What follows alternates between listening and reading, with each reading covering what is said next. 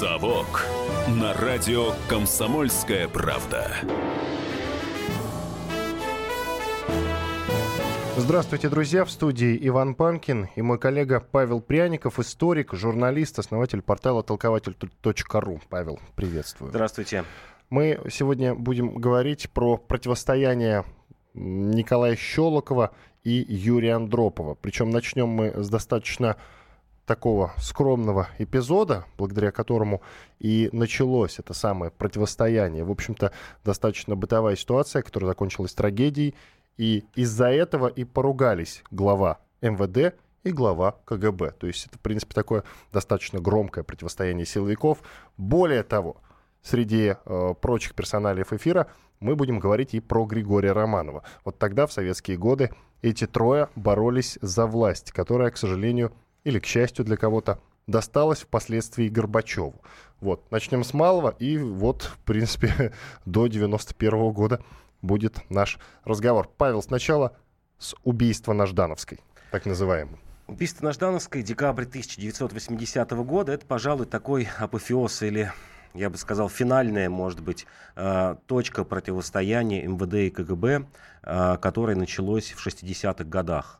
Ну, история это известна, даже был снят фильм по ней «Убийство на Ждановской», э, когда подвыпивший на празднике майор КГБ проехал свою остановку, вышел на Ждановской, там попал в отделение, Ждановская сейчас ныне Выхина, там попал в отделение милиции, в котором его, в общем, и убили. Это послужило поводом для проверки, усиленной проверки работы МВД и в Москве, и вообще в целом МВД. И от отстранения МВД от ряда громких дел. Например, мало сейчас уже кто помнит, что хлопковые дела и вообще антикоррупционные дела в конце 70-х а, начинало именно МВД.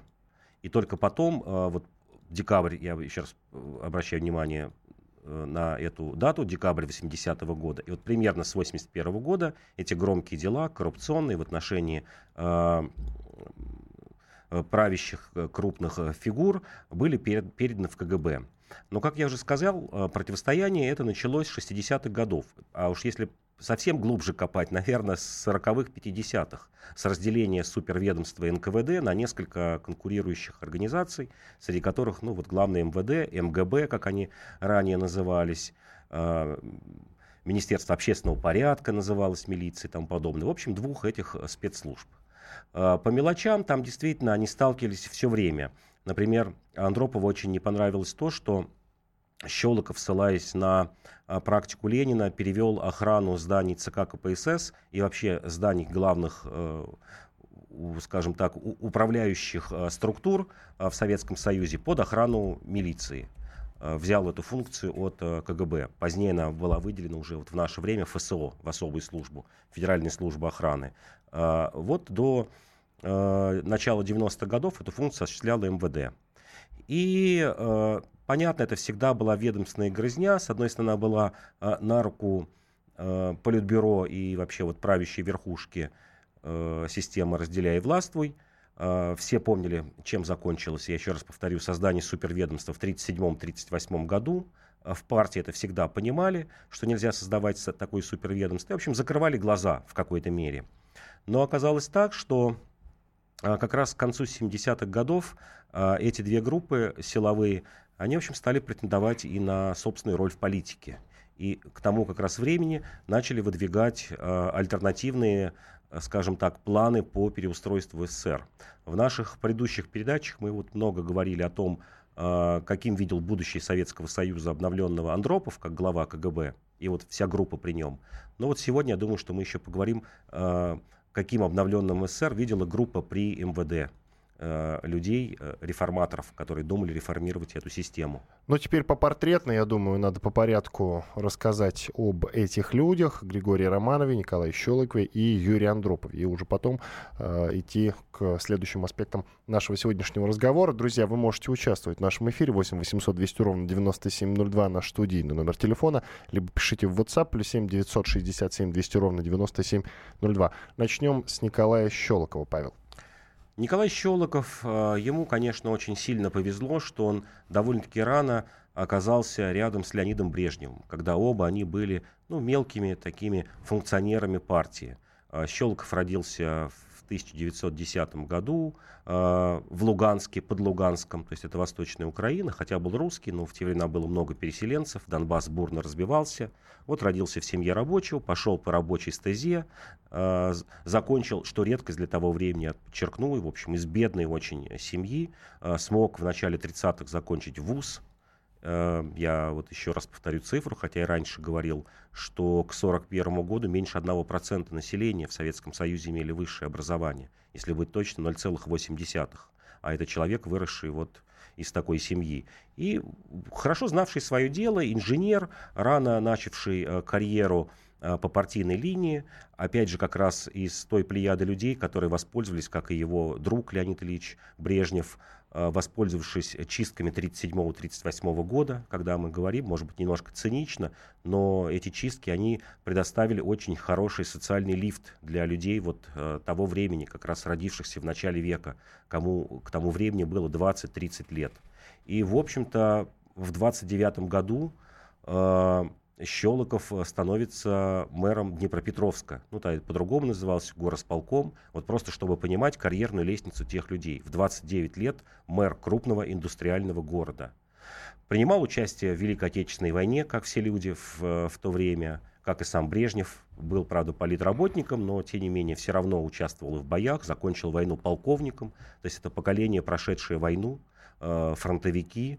И дальше при Брежневе человек занимал административные посты в Молдавии. Э, дошел вот до второго секретаря э, Компартии Молдавии. И дальше Леонид Ильич, когда он пошел в гору в, в 60-е годы в Москве, взял, взял с собой из Молдавии, конечно, вот такие, что называется, проверенные кадры. А зачем Брежнев э, отдал отдал власть Андропову, ведь это был человек не из его команды, он отдал ему такое ведомство, как КГБ, не совсем а... понятно. И об Андропове, соответственно. Да, я об Андропове. Андропов, да, примерно такой же путь э, из э, семьи рабочего, Рыбинск, Ярославская губерния в то время. Э, высшего образования вот как раз тот случай не получил и всегда тянулся, немножко тяготился этим.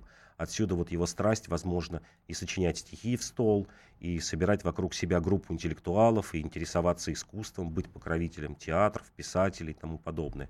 Как-то вот он это компенсировал. А, почему отдал КГБ? Потому что был довольно-таки эффективный, как, как сейчас назвали бы, менеджер.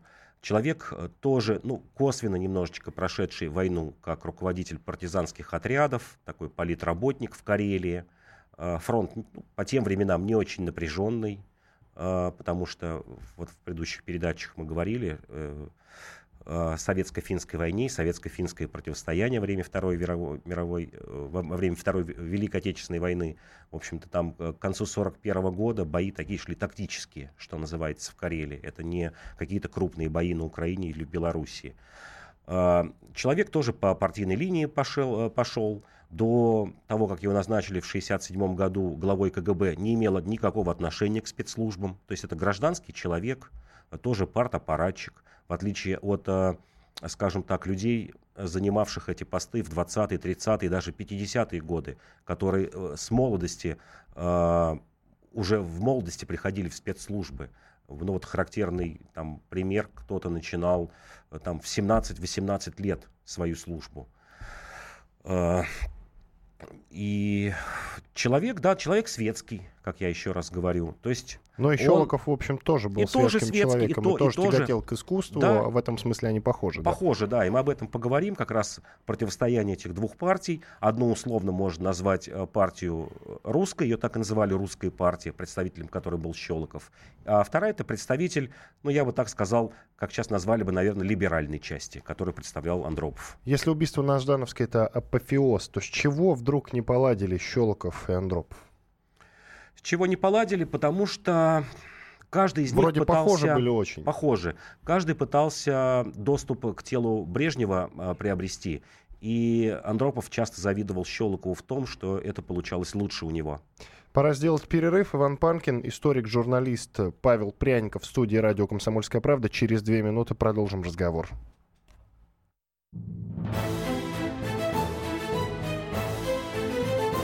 «Совок» на радио «Комсомольская правда».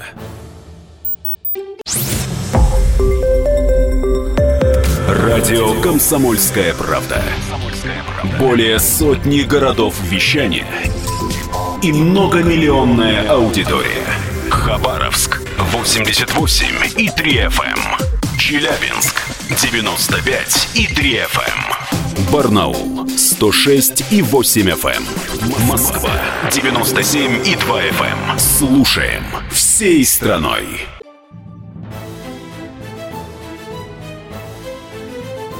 «Совок» на радио «Комсомольская правда». На радио «Комсомольская правда» продолжается программа для тех, кто вырос в Советском Союзе, но ничего о нем не знает. В студии Иван Панкин и Павел Пряников, историк, политический журналист, основатель портала толкователь.ру. Я напомню, что мы говорим про противостояние Николая Щелокова и Юрия Андропова, то есть противостояние силовиков, так называемое э, противостояние МВД и КГБ. Соответственно, МВД это Щелоковское ведомство, а КГБ это Андроповское ведомство. И также одно из персоналей нашего эфира это Григорий Романов. На тот момент хозяин Петербурга, как его еще называли. Э, вот за счет этого, э, вот за счет грызни этих трех человек к власти впоследствии пришел Горбачев. Да, и к этому мы чуть позже подойдем. А, так как мы говорим о противостоянии силовиков, вопрос к аудитории, к вам, друзья, к какому ведомству у вас в советские годы было больше доверия, КГБ или к милиции? В общем-то, а, и Щелоков, и Андропов всячески родили за свое ведомство. Вот, например, благодаря Щелокову, благодаря его стараниям, но многие а, режиссеры сняли замечательные фильмы – про милицию, он этому всячески содействовал. И то же самое делал Андроп. Вообще они были очень похожи. 8 800 200 ровно 9702 наш студийный номер телефона, либо пишите в WhatsApp, плюс 7 967 200 ровно 9702. К какому ведомству у вас было больше доверия в советские годы? А, Александр дозвонился. Здравствуйте, Александр. Алло, здравствуйте. Коротко, пожалуйста, да, слушаем у меня, вас. У меня больше доверия было Комитету государственной безопасности, потому что ну, я когда работал в детском доме здесь под Москвой, шефом было вот центральное управление, вот это московское, да, ну, угу.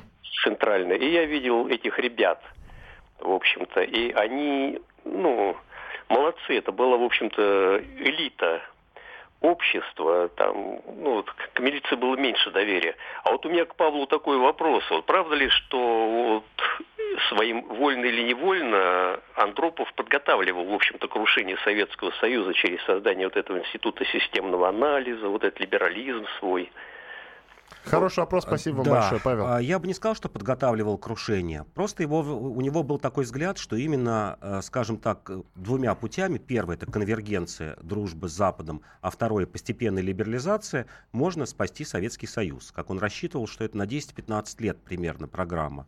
Да, он так именно и считал, и с начала 70-х годов, э, в общем-то, всерьез принялся за это, хотя вот группу советников знаменитую, э, системных либералов, как их называли, куда входили Бовин, Бакланов, Шахназаров и тому подобное, Бурлацкий, э, вот все эти люди, которые потом в перестройку всплыли, он начал собирать еще, будучи в, в ЦК КПСС работником. Это первой половины 60-х годов. А к концу 70-х, да, этот план действительно сформировался в голове, на бумаге тоже где-то есть. К сожалению, вот только по каким-то маленьким кусочкам воспоминаний людей с ним вместе работавших мы можем реконструировать эту картину. Но, но она примерно понятна. Если вот кратко сказать, это опора на госбанки, вместо министерств, как он хотел сделать, госбанки. Пусть у каждой отрасли будет государственный банк. А, как я уже говорил, это конвергенция с Западом, то есть такая дружба вроде холодная, но тем не менее дружба. А, это постепенная а, внедрение хозрасчета и перевод, в общем, предприятий на какую-то кооперативную форму. Вот все то, что мы увидели в перестройку примерно, но вот в ППХ очень быстро и неумело. То есть то, что вот Горбачев сделал года за три, вот Андропов думал примерно то же самое сделать, но растянуть лет на 15.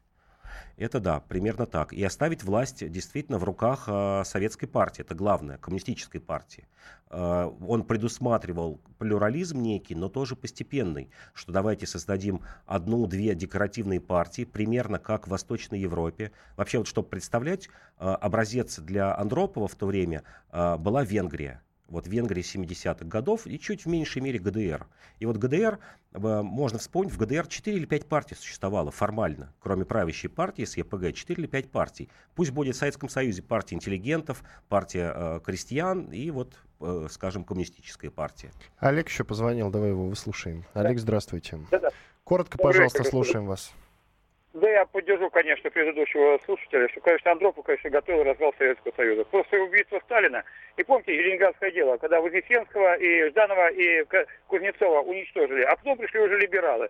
Это убийство и Машерова, извините, господа, и Кулаков, неизвестно, СК Политбюро по сельскому хозяйству, умнейший человек, и э, рисовое дело Краснодарского края. Все это дело рук Андропова, привод к власти либералов Ельцина и Горбачева. Это трагедия, господа. К сожалению, мы проиграли русские. Понимаете, в чем дело? Это наша страшная трагедия. Спасибо Сталин... вам большое. Благодарим вас, что позвонили. 8 800 200 ровно 9702 наш студийный номер телефона. WhatsApp плюс 7 967 200 ровно 9702. Какому ведомству у вас было больше доверия в Советском Союзе? Это КГБ или МВД? Ну, то есть КГБ при Андропове или МВД при Щелокове.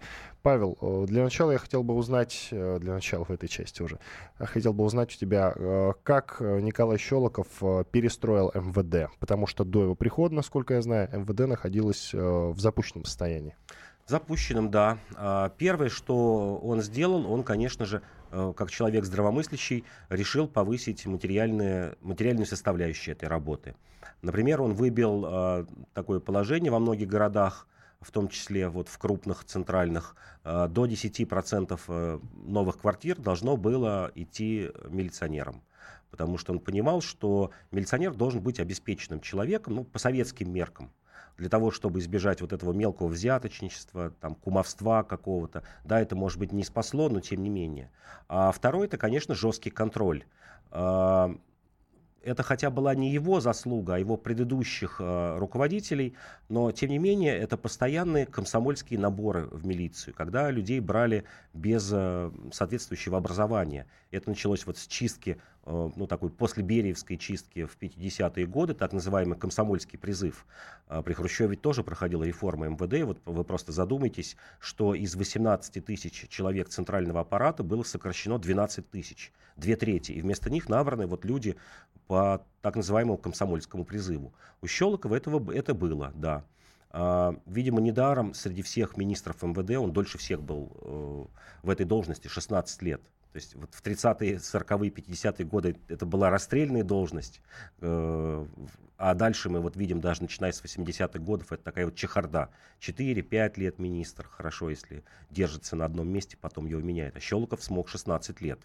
А, если говорить, вот предыдущий человек говорит о русской партии и тому подобное, я как раз начал об этом говорить, Щелков был яркий представитель как раз противоположного течения э, того, как реформировать Советский Союз.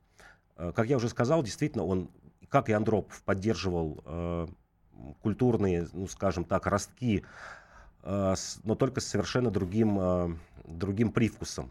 Вот, извините за такую за такое сравнение, но тем не менее. А, например, он был, ну я бы не сказал, что другом, но каким-то, в каким-то образом покровителем Солженицына.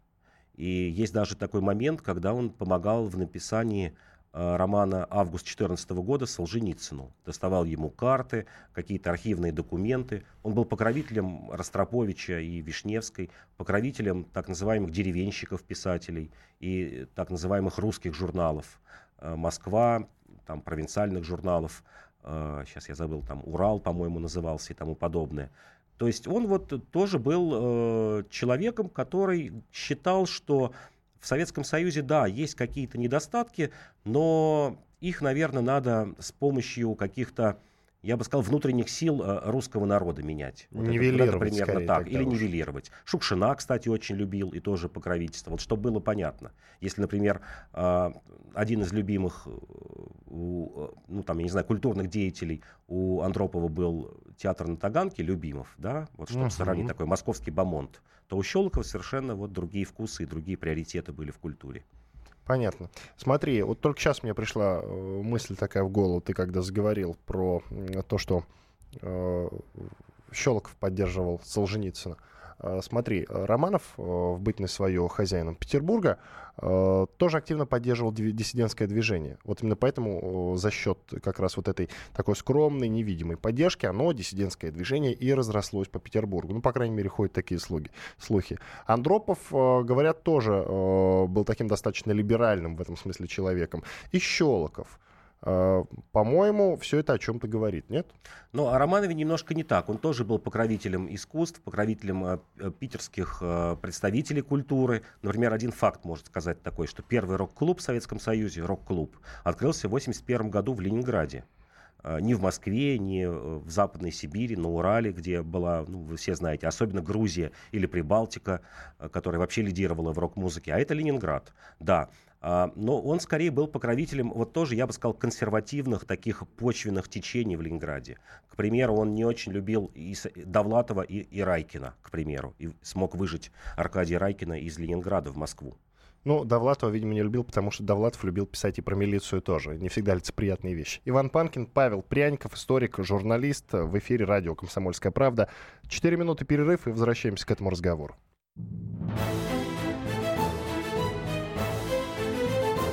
«Совок» на радио «Комсомольская правда». Цитата. Радио «Комсомольская правда». Более сотни городов вещания и многомиллионная аудитория.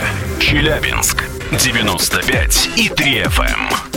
Керчь 103 и 6 FM. Красноярск 107 и 1 FM. Москва 97 и 2 FM. Эм. Слушаем всей страной.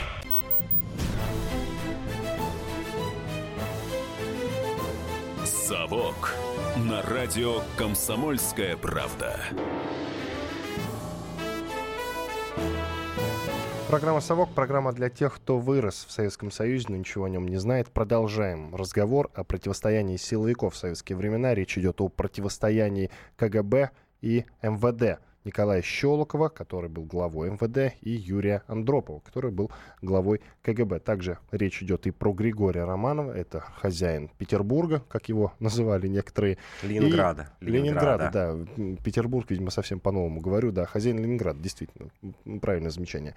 И как раз вот эти три человека могли стать э, главой Советского Союза, генеральным секретарем ЦК КПСС, но из-за внутренних э, ссор к власти пришел после Черненко Горбачев. И, соответственно, э, Советский Союз перестал существовать, как мы все знаем, в 1991 году.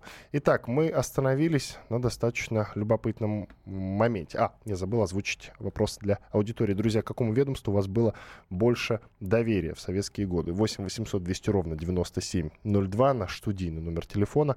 Либо пишите в WhatsApp, плюс 7 967 200 ровно 9702. А, теперь вот такой любопытный момент. Была история, она произошла в сентябре 82 года. А, Щелоков э, получил у генсека Брежнева, к которому был очень приближен, э, и Брежнев его очень уважал. Так вот, он у него получил карт-бланш на трехсуточное задержание Андропова. Что ты об этом знаешь? Ну, а, это все, конечно, сейчас а, говорится со слов ну, очевидцев или людей, которые знали очевидцев этого дела. В документах этого не было. Западные голоса которые, ну, в общем, неплохо мониторили обстановку в Советском Союзе, об этом не сообщали. Но, тем не менее, такая версия есть, что действительно в сентябре, по 10 сентября 1982 года, это буквально за два месяца до смерти Брежнева, тот дал приказ на допрос Андропова, хотя не совсем понятно, в чем там можно было допрашивать и в какая причина. Но человек якобы готовил переворот. Хотя немножечко в это не верится, потому что ну, система была другой. Но тем не менее, да, есть такая версия, что ехали уже Волги с, с милицейским спецназом, их задержали доблестные бойцы спецназа КГБ в районе проспекта Мира, вот пересечение с Садовым кольцом, где-то тут близко к Сретенке, отвезли на Лубянку, э, была якобы и перестрелка, несколько раненых э, человек, но тем не менее, это, в общем, якобы послужила ну, таким последним камушком в отношениях э, Андропова и Щелокова, что перевесило, в общем, их, скажем, такой нейтралитет, пусть и враждебный нейтралитет, э, который стал, перешел уже к открытой борьбе. Андропов, Есть такая версия. Андропов э, смог, соответственно, как-то решить эту проблему, насколько я понимаю, да? А, и после этого, уже после смерти Брежнева, буквально через несколько месяцев, смерти, кстати, по конспирологическим догадкам, тоже достаточно загадочный. Вроде как не было никаких предпосылок, хотя он уже был, конечно, больным человеком, но тем не менее. А, и вот после этого он устроил, Андропов устроил показательную расправу над Щелоковым. Да, Разве нет? Да, причем расправу медленную.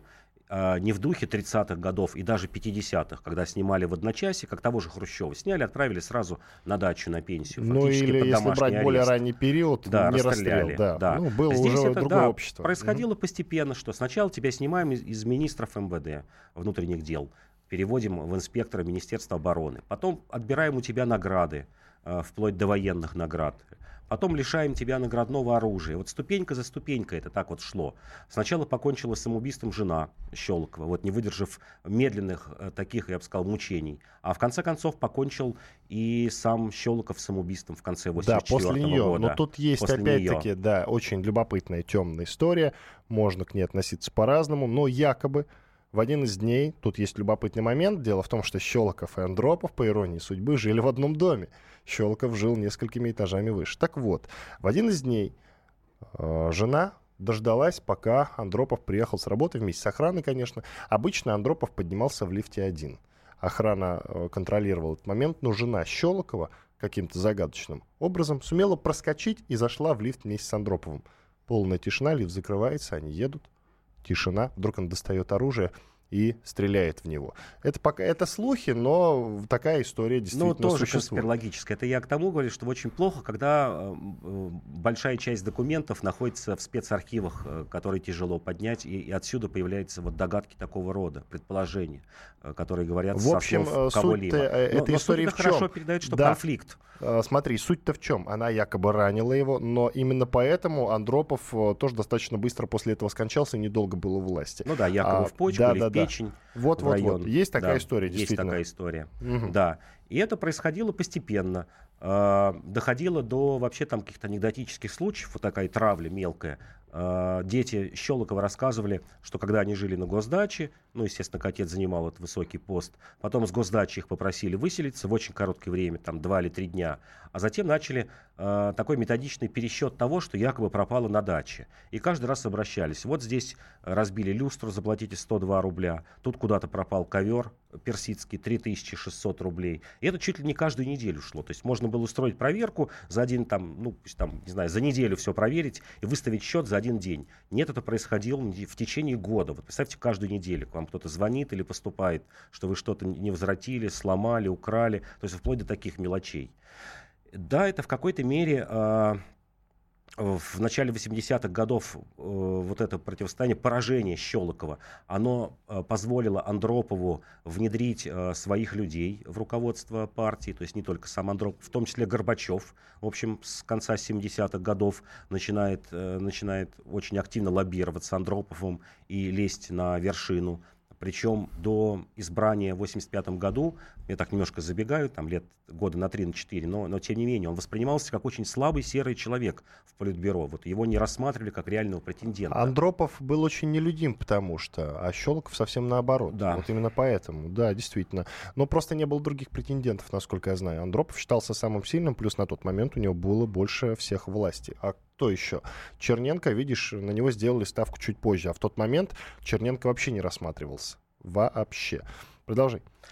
А, и представителем Щелокова был Григорий Романов э, которого Щелоков перетащил, э, начал перетаскивать с конца 70-х годов, но окончательно, кстати, при Андропове 83 год переместился Романов э, в Москву из главы, из мэра Ленинграда, Ленинградской области. Он стал секретарем в ЦК и членом Политбюро и стал курировать э, ВПК. Когда вот я вначале сам говорил, что русская партия составляла из себя сплав МВД и ВПК, не, министер, не Министерство обороны, вот именно ВПК, военно-промышленный комплекс. Вот Романов был их представителем, в том числе и профессиональным э, представителем. Он тоже фронтовик, блокадник, человек в 41 году в возрасте 18 лет, он родился в 23 году, ушел ополченцем на защиту Ленинграда. Э, Все время блокады провел до 44 года именно там. Закончил тоже вуз, был корабелом, кораблестроителем. начал также вот постепенно карабкаться в 50-е годы по партийной лестнице. В 34 года возглавил Кировский райком партии, это тоже крупная величина. Вот когда я говорил о том, что Щелоков в 29 лет стал мэром Днепропетровска, а вот в 34 года Романов стал главой вот крупного района, который, промышленного района, который по численности населения важности, наверное, Днепропетровску не уступал. Это вот к тому, что люди очень быстро в те времена делали действительно э, карьеру, социальный лифт работал очень серьезно в, в, те времена. И человек действительно был консервативных взглядов, как я уже говорил. А, тем не менее, тоже был не чужд искусству, поддержке каких-то людей. Кого-то любил, кого-то не любил. Как я говорил, что вот смог выжить Райкина, Довлатова. Не очень удачно, не очень хорошо э, при нем чувствовал Лихачев, академик Лихачев. Э, не любил евреев, то, что ему ставилось в вину антисемитизм. Представитель, ну, такой крепкий представитель той партии. А, и, кстати, молодым, когда говорят, что вот Горбачев молодой, там пришел рано к власти, э, к 70-м годам к 1973 году, когда он стал членом Политбюро, он э, занял в 50 лет, э, в 50 лет это место. До него, не, ну, скажем так, в послевоенное время никто таким молодым этот пост не занимал. Потом стал Горбачев, который в 49 лет занял этот пост. То есть на те, в то время он считался довольно-таки молодым представителем и перспективным. И я думаю, что мы еще чуть подробнее потом поговорим, как это все происходило.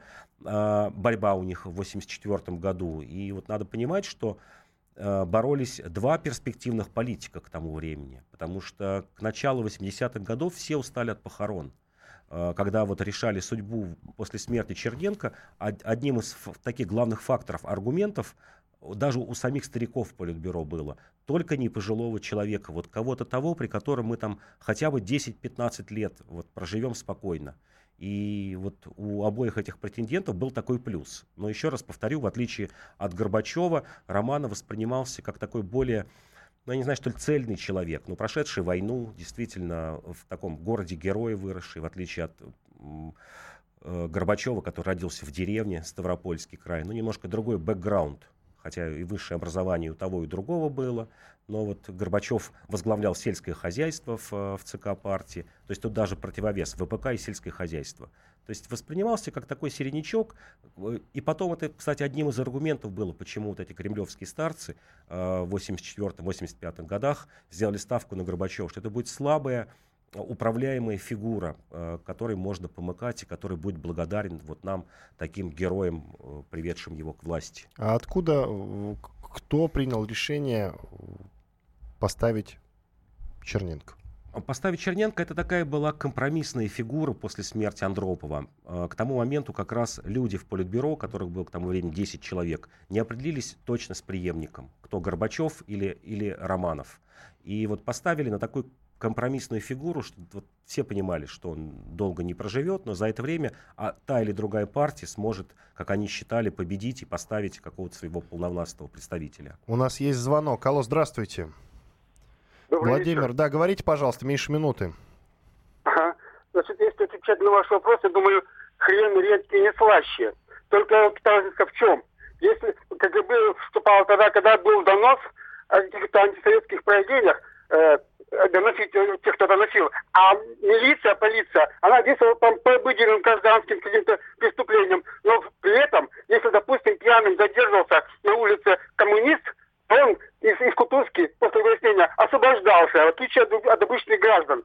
И вот если иметь в виду, э, какое представление имел Андропов о политической системе, то, мне кажется, реализовал ее, это представление, а партия спойлерах, спойлерах Путин нынешний президент – Спасибо вам большое, спасибо, что позвонили. Иван Панкин и Павел Пряников, историк, политический журналист, основатель портала толкователь.ру в студии радио «Комсомольская правда». Это прямой эфир. Оставайтесь с нами. Мы вернемся буквально через две минуты и продолжим этот эфир. 8 800 200 ровно 9702, наш телефон.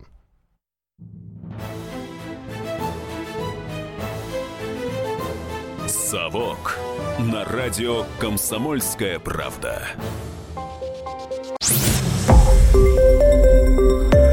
Радио «Комсомольская правда». Более сотни городов вещания и многомиллионная аудитория.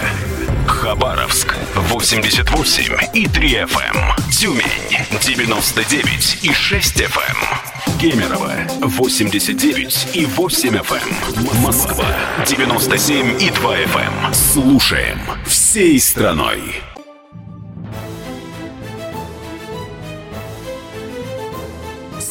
Совок на радио Комсомольская правда.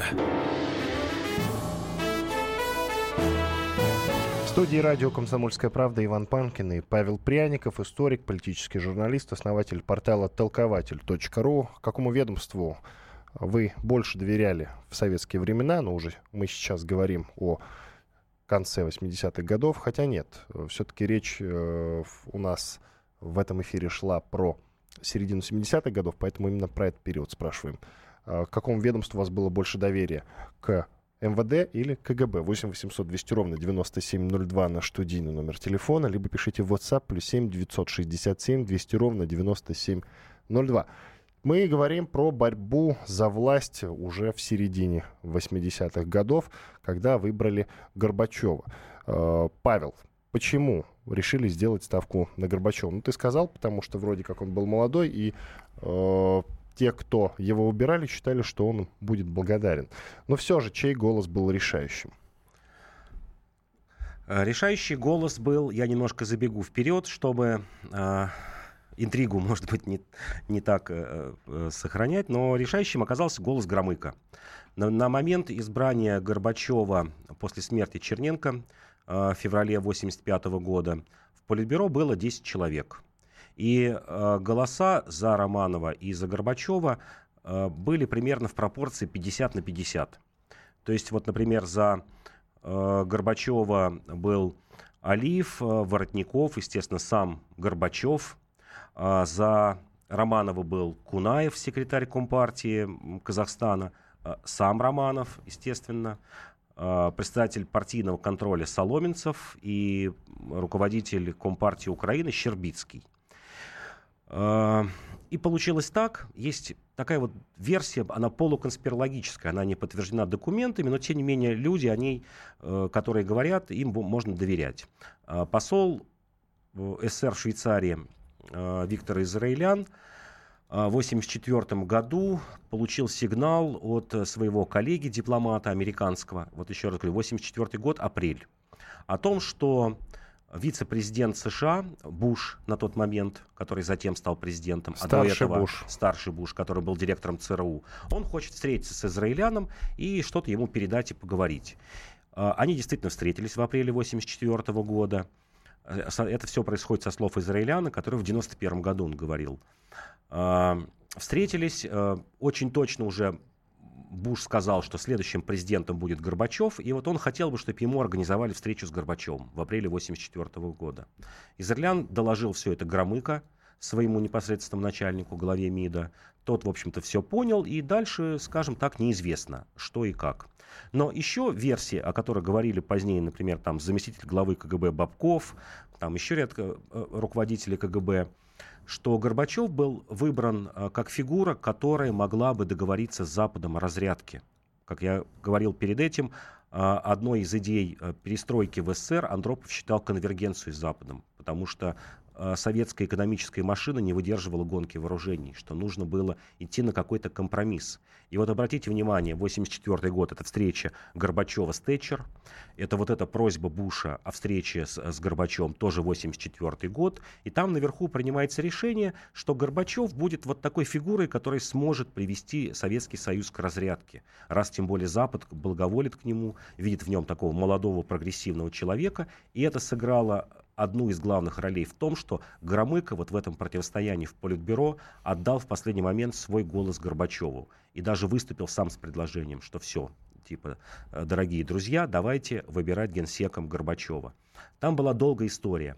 10 э, марта умирает Черненко, и спустя два с половиной часа, вот после его смерти, два с половиной часа прошло, уже собирается Политбюро в этот же день поздно вечером, почти в 11 вечера, 22.40. А, причем об этом заседании Политбюро стало известно только ну, вот в десятые годы. Горбачев сам впервые в 2012 году об этом заседании сказал. Там один из представителей КГБ об этом говорил в нулевые годы. То есть всегда считалось, что 11 числа выбрали, через день Горбачева на заседании Политбюро. Но вот первым заседанием было ночное, где вот, вот все это это происходило. а, где действительно Романов, причем сделал хитрый ход, и группа, стоявшая за ним, они предложили Гришина, другого городначальника, это мэра Москвы Гришина, в качестве генсека, понимая, что остальные его не примут. Но это нормальная тактика, когда ты предлагаешь, ну, что называется, два зла, большое или мелкое, в надежде, что большое, естественно, все отбросят и согласятся на мелкое. Это нормально, в жизни мы все это происходили. Естественно, все фигуру эту отвергли, и тогда Романов предложил сам себя. И вот тогда начались бурные дискуссии, которые ничем не закончились. Э, в этот день, 10 числа, и закончились только 11, когда Горбачев встретился с Громыко э, за полчаса до заседания. Неизвестно, о чем они там говорили, подробностей нет. И вот после этого на заседании Политбюро 11 числа Громыко отдал свой голос э, в пользу Горбачева. Есть еще версия, о которой сын его говорит, что одной из договоренностей их было, что Громыко очень устал на посту главы МИДа и хотел бы уйти на такую почетную должность э, председателя Президиума Верховного Совета СССР. И Горбачев действительно его поставил на эту должность. Ну, правда, в отставку там довольно-таки быстро Громыко в 88 году ушел. Давай Михаилу послушаем. Алло, да. здравствуйте. А, добрый, добрый вечер. Да, коротко, пожалуйста, слушаем вас. Интересная передача, да. Вы знаете, вот в отношении того, что 10 сентября Щелоков мог допросить Андропова, это какая-то конспирология. Андропов уже был тогда вторым секретарем. Он после смерти Суслова уже занял его пост. А в отношении того, что э, Горбачев, а, еще же вы про Машерова забыли, он же был преемником Брежнева, совершенно явный. А Горбачев, он, да, э, должность отдал председатель президиума Громыко, и Громыко его выдвинул. Это была такая договоренность, да, точно. Спасибо вам большое. Спасибо, что позвонили. Так, Павел, теперь самое время подытожить. Григорий Романов, Николай Щелоков, Юрий Андропов. Кому бы ты отдал свой голос, сложись обстоятельства немножечко иначе, если бы развернулась э, бы борьба за власть, а не борьба за место под солнцем. Как сейчас вот развернулась между пол... Николаем Щелоковым и Юрием Андроповым. Да, сейчас, ну, буквально полминуты я еще скажу, почему Романов в том числе не смог а, продвинуть свою кандидатуру. Э, это очень известная история, но я просто о ней напомню. В ход пошел черный пиар, причем пущенный КГБ через э, западные спецслужбы, спецслужбы и через западные СМИ, наверное, все знают о том, что идеи, что разгромили сервис из Эрмитажа на 144 персоны в 1974 году на свадьбе дочери. А, но этого, естественно, не было. Все знают, что свадьба была на даче, но все, кому надо было тогда. Но черный пиар сработал, что вот есть такой э, самодур, который готов бить э, старый 18 века фарфор, закатывать какие-то свадьбы. А второй, что сыграло, кстати, вот вспоминает на 10 э, числа, когда было первое заседание Политбюро 85 год. Не помню кому, Алиев или Щербицкий кто-то сказал, э, что ну, как можно поставить Романова? Все же в мире скажут, что снова правит Романов. Э, спустя 70 лет. Я бы в этой ситуации, наверное, поставил бы на Андропова э, с его реформами постепенными, если вот выбирать из этих трех фигур. Это я не являюсь его приверженцем, так сразу скажу, или таким стопроцентным. Но если выбирать фигуру Романова, Горбачева или Андропова, скорее всего, наверное, выбрал бы эту фигуру из этих трех. Но я тебя просил еще оценить Николая Щелокова, если бы он остался а, жив. Щелоков мне кажется, не спас бы ту ситуацию, в которой в тот кризис, в который входил Советский Союз. Но милицию уже реформировать Милицию сумел. реформировал. Вот если бы к власти он пришел, скажем, в 60-е годы со своими идеями, возможно, и хватило бы ему времени. Но вот в 70-е годы, в конце 70-х, приходилось действовать действительно уже в авральном, таком полуавральном режиме. Спасибо тебе большое. Иван Панкин, Павел Пряников, историк, политический журналист, основатель портала толкователь.ру были с вами, работали для вас в студии радио «Комсомольская правда». Это был прямой эфир. Я напомню, что связаться с нами вы можете в наших группах во всех соцсетях, будь то ВКонтакте, Фейсбук или Одноклассники. Спасибо большое, до свидания.